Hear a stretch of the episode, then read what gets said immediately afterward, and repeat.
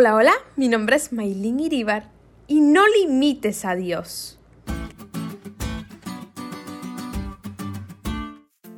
Hace algún tiempo escuché una historia sobre un pescador que tenía una vida tranquila.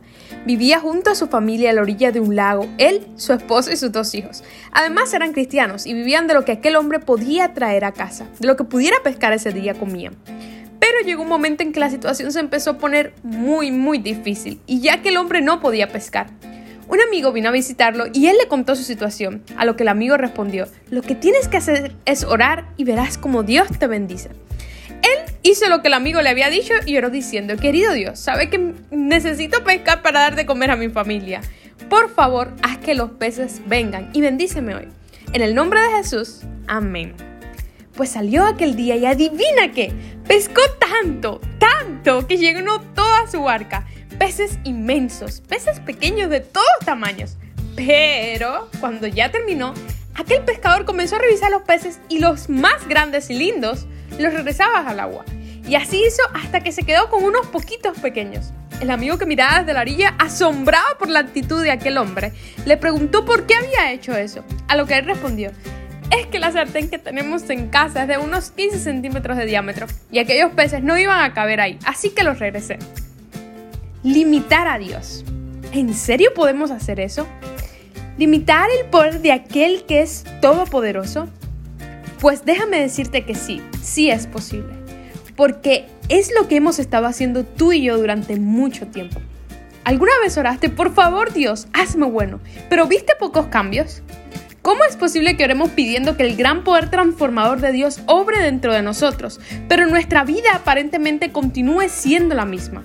Sabemos que Dios tiene recursos sobrenaturales e ilimitados que nos ofrece anhelante y generoso. Realmente queremos sacar provecho de todo, sin embargo, nuestra vida no parece cambiar de una manera que concuerde con lo que Dios ofrece. ¿Por qué? Por una simple razón. Si bien el Espíritu tiene poder ilimitado para transformarnos, con nuestras decisiones es posible que limitemos lo que Dios puede hacer. Como el pescador, Dios nos manda peces inmensos, pero porque no nos caben en el sartén que tenemos en casa, decidimos devolverlos. Si bien el Espíritu Santo puede mostrarnos la verdad sobre nuestra pecaminosidad, no puede forzarnos a arrepentirnos.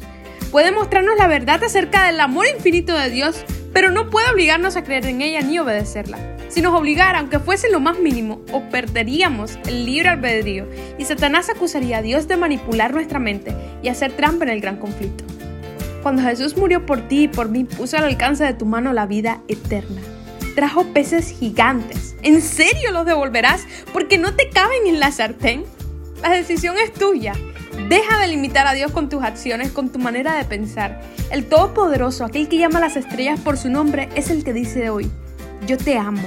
Quiero transformar tu corazón. Yo estoy a la puerta y llamo. Pero necesito que abras la puerta. Necesito que me dejes entrar. Yo quiero hacer morada allí contigo. ¿Te diste cuenta de lo cool que estuvo la lección hoy? No te olvides de estudiar y compartir este podcast con todos tus amigos. Es todo por hoy, pero mañana tendremos otra oportunidad de estudiar juntos.